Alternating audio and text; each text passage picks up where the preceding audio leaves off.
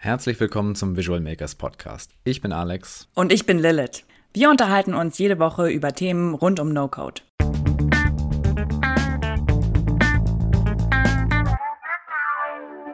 Hey und herzlich willkommen zu einer neuen Podcast-Folge. Heute mal ohne Gast, aber dafür trotzdem mit einem sehr spannenden Thema, wie ich finde. Und zwar geht es heute um Prototyping mit No-Code. Ich habe letztens in der Frühstückssession von Sabrina Görlichs Beyond Design Sprint Community einen kleinen Vortrag darüber halten dürfen. Und ähm, Sabrina hatte mich im Vorderein gefragt, inwieweit Prototyping mit No-Code relevant für einen Design Sprint sein kann. Also ein Design Sprint ist ja eine Innovationsworkshop-Methode, in der in vier bis fünf Tagen eine Produktidee, ein Geschäftsmodell, vielleicht auch eine Idee für eine Dienstleistung ähm, getestet wird. Das heißt, es werden verschiedene Fragen zur Kernidee ähm, definiert, gechallenged. Das Ganze wird dann in einem Storyboard und in, einer, in einem Prototyp ausgearbeitet, um es anschließend mit Testnutzern zu testen und zu validieren. Und da man also in diesem Prozess nur einen Tag Zeit hat, um diesen Prototyp zu erstellen, gilt es natürlich, sich Methoden rauszusuchen, mit denen das relativ schnell realisierbar ist. In der Regel werden jetzt zum Beispiel ähm, Design-Tools dafür eingesetzt, wie Figma, Adobe XD oder Sketch, mit denen einfach verschiedene Screen-Designs erstellt wird und ähm, diese verbunden werden, um daraus einen Click-Dummy zu generieren. Und der sieht dann aus wie ein reales Produkt, fühlt sich auch ein bisschen so an, aber natürlich hat der keine äh, darunterliegenden Funktionalitäten. Mit No-Code-Tools kann man das Ganze eben auf ein neues Level heben. Das heißt, mit No-Code-Tools kann man in der gleichen Zeit zu einem identischen Ergebnis kommen, dazu aber dann eben auch ähm, Funktionalitäten in diesem Prototyp integrieren. Und dementsprechend hatte ich mir da drei Tools rausgesucht, die ich in der, in der Frühstückssession einmal vorgestellt habe. Und ähm, genau, ich kann sagen, also die waren allesamt begeistert von den Möglichkeiten, die es mit, mit No-Code-Tools eben gibt, mit diesen dreien, die ich dort vorgestellt habe. Und wir hatten auch einen kleinen Praxisteil, wo die Teilnehmer eben selbst eine Landingpage erstellt haben mit einem dieser Tools.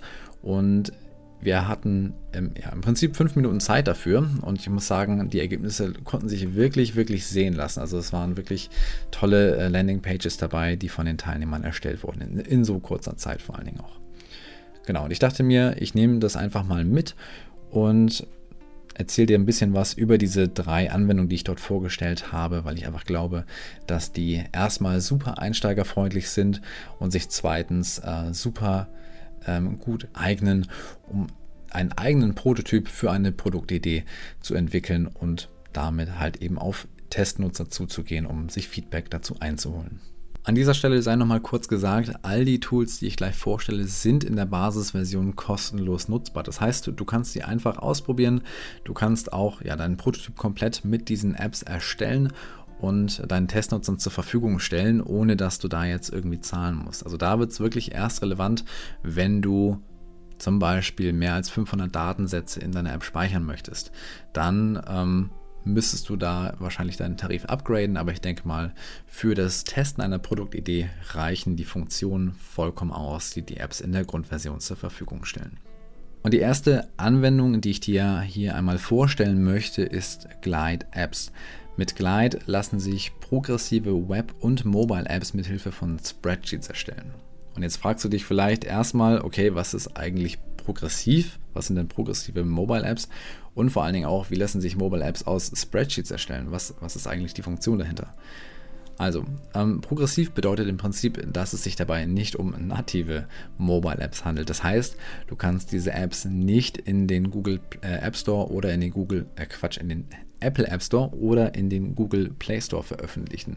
Stattdessen ist die, läuft die App auf einem Webserver, ist sozusagen eine Website, die auf dem Smartphone aufgerufen wird. Du kannst dir also von dieser Website sozusagen einen Shortcut erstellen und den auf deinem äh, Smartphone Homescreen ablegen, sodass es sich äh, anfühlt und so aussieht wie eine normal funktionierende App. Kleine Besonderheit dabei ist allerdings, dass das Ganze nicht im Offline-Modus funktioniert. Das bedeutet, wenn du keine Netzwerkverbindung hast, dann besteht natürlich auch keine Verbindung zum Webserver und dementsprechend kann dann auch die App nicht aufgerufen werden. Also das sollte man auf jeden Fall beachten. Und zweitens, okay, was hat eigentlich das Spreadsheet für einen Sinn dahinter? Im Spreadsheet speicherst du im Prinzip Daten, die du in der App anzeigen möchtest. Also eignet sich das super für zum Beispiel Online-Shops oder Directories, ähm, wo du einfach ähm, Produkte oder vielleicht auch Orte, Restaurants, in meinem Fall waren es zum Beispiel Lieblingsbücher, in dieser Tabelle speicherst, dir verschiedene Spalten anlegst. Bei mir waren es zum Beispiel eine Spalte für äh, den Buchtitel, für ein Bild von dem Buch, dann eine Beschreibung und den Namen vom Autor. Und dann kannst du das Ganze einfach mit äh, zwei Klicks in Glide hochladen und Glide generiert dir daraus ein ähm, richtig gut aussehendes App-Interface, mit dem du dann weiterarbeiten kannst. Und das, was Sabrina auch nochmal hervorgehoben hat, was ich auch nochmal wichtig fand, ist, dass sie mit ihrem Design-Background ähm, es sehr gut findet, dass man was das Design angeht, relativ eingeschränkt ist mit diesen Apps. Also natürlich kannst du das Design an deine Bedürfnisse anpassen. Es lassen sich Ansichten verändern, es lässt sich das gesamte Farbkonzept anpassen, du kannst Fonts und so weiter anpassen, aber du kannst eben nicht bis ins kleinste Detail deine App individualisieren. Und das hindert sie so ein bisschen daran, ihren Perfektionismus auf, äh, auszuleben und sich in Details zu verlieren. Und auf der anderen Seite befähigt es natürlich auch Leute, die ähm, von sich glauben, dass sie eben äh, kein Experte im Bereich Design sind, das Ganze zu überkommen, indem halt die App den Großteil der Arbeit einfach abnimmt und im Prinzip ein wunderschönes Design liefert, ohne dass man da viel machen muss.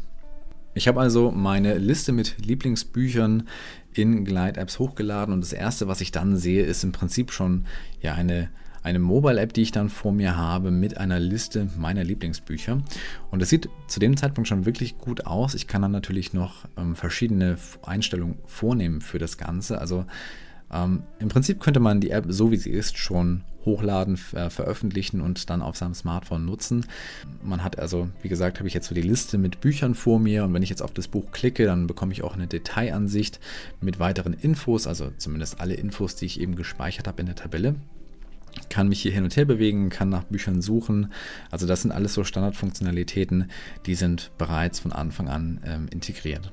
Und wenn ich jetzt das Design ändern möchte, dann klicke ich hier einfach ein beliebiges Element an und bekomme dann rechts ein Eigenschaftenfenster aufgerufen, in dem ich dann weitere Einstellungen vornehmen kann. Also ich kann zum Beispiel die, die Übersicht meiner Bücher kann ich anpassen in zum Beispiel so eine Kacheloptik. Ich könnte jetzt hier auch ja, äh, die Liste, die Listenansicht verändern. Ich kann hier ähm, die Bildgrößen anpassen, Text hinzufügen oder entfernen, Informationen an, einblenden, ausblenden.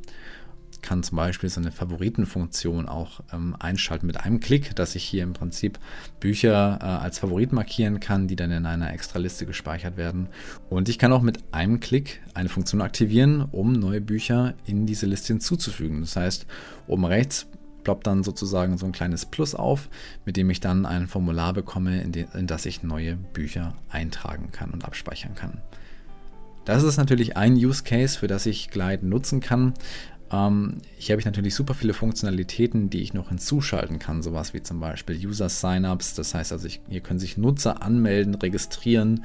Ich kann verschiedene Bereiche nur für registrierte Nutzer zugänglich machen. Ich kann auch Zahlungsfunktionen implementieren, wenn ich jetzt zum Beispiel einen Online-Shop plane und das mit, mit Glide ähm, einrichten möchte. Dann kann ich hier auch Produkte listen, die dann tatsächlich über ein Formular gekauft werden können und bezahlt werden können. Super spannendes Thema. Ich verlinke dir auch mal äh, zwei Beispiel-Apps, die ich mir hier rausgesucht habe. Die kannst du dann einfach mal, ja, dir anschauen, austesten. Genau, Link findest du einfach in den Show Notes. Ein weiteres No-Code-Tool, was ich dir vorstellen möchte, ist Adalo. Im Gegensatz zu Glide lassen sich mit Adalo native iOS und Android-Apps erstellen. Das Interface unterscheidet sich ein bisschen von Glide. Hier haben wir zum Beispiel eben nicht die Möglichkeit, uns einfach eine App aus einem Spreadsheet generieren zu lassen, sondern wir bekommen direkt verschiedene App-Screens hier zur Verfügung gestellt. Also man kann sich das vorstellen, man hat im Prinzip eine weiße Canvas, auf der sich alle App-Screens tummeln und man kann dann von einem Screen zum anderen navigieren, die miteinander verknüpfen und ähm, genau, da Schritt für Schritt jeden App-Screen einmal bearbeiten. Das Coole ist hier, dass es neben den Komponenten, die Adalo bereitstellt, also sowas wie Listen oder einfache Funktionalitäten, Navigation und so weiter, einen ähm, Komponentenmarktplatz gibt, auf dem die Community eigene Komponenten hochladen kann. Und damit man mal so einen Eindruck bekommt, was mit Adalo eigentlich möglich ist, kann man sich mal den YouTube-Kanal von Michael Ionita anschauen. Den werde ich auch mal verlinken in den Show Notes. Der zeigt nämlich ganz cool, ähm, welche Apps man mit Adalo bauen kann. Unter anderem hat er da einen Instagram-Clone gebaut oder auch einen Clubhouse-Clone. Also es ist auch möglich, solche Sprachräume mit Adalo äh, zu erstellen und ähm, zu veröffentlichen. Jetzt noch ein Tool, mit dem sich Webseiten und Web-Apps erstellen lassen. Und zwar handelt es sich dabei um Softer. Softer ist ein Berliner Unternehmen, ein Berliner No-Code-Startup, existiert seit 2019 und mit Softer lassen sich eben Web-Apps und Webseiten in wenigen Minuten erstellen. Und das Konzept dahinter ist ziemlich cool, denn deine Website besteht dann aus vorgebauten Sektionen, sogenannte Blöcke in äh, Softer. Das heißt, man startet mit einer blanken Canvas und kann sich dann vorgebaute Sektionen zu seiner Website hinzufügen. Und das verleiht dann natürlich einen enormen Geschwindigkeitsvorteil, weil man so mit fünf Klicks sozusagen schon eine komplette Seite gebaut hat, die man dann noch an seine eigenen Bedürfnisse anpassen kann. Was ist jetzt nochmal genau der Unterschied zwischen Webseiten und Web-Apps? Also Webseiten arbeiten mit statischen Inhalten. Das heißt, Normalerweise, wenn man zum Beispiel eine Unternehmenswebsite hat, da definiert man einmal Texte und Bilder und dann ist das einmal statisch aufgesetzt. Ja, dann bleibt das so über den gesamten Zeitraum. Vielleicht macht man nochmal eine Anpassung, nimmt so ein paar Änderungen im Text vor und so weiter, aber generell sind das halt die Daten, die auf der Website dargestellt werden und es bleibt im Großen und Ganzen auch so. Web-Apps hingegen arbeiten mit dynamischen Daten. Das heißt, Dahinterliegend haben wir immer eine Datenbank, in der Daten gespeichert werden. Software bietet in diesem Fall eine native Integration zu Airtable an. Falls du Airtable noch nicht kennst, das ist ein Tabellenkalkulations- und Datenbank-Hybrid, der ähnlich funktioniert wie Google Sheets zum Beispiel, ähm, aber noch deutlich, deutlich mächtiger ist. Du kannst dir also in Airtable deine Datenstruktur aufbauen, zum Beispiel wieder, wenn man daran denkt, einen Online-Shop zu veröffentlichen oder eine Directory-App, einen Marktplatz, wie auch immer. Dann kann man in Airtable alle seine Daten strukturieren und speichern, das Ganze dann mit Software verbinden und dann lassen sich eben in Software Listen, Directories oder auch Online-Shops mit genau diesen Daten erstellen. Und das ist eben auch super schnell gemacht. Da muss man einmal den Connect herstellen zwischen den beiden Anwendungen. Aber da nimmt Software dich sehr gut an die Hand, beziehungsweise auch bei Visual Makers findest du Tutorials, wie man den Connect herstellt und Daten aus Airtable in Software anzeigen lassen kann.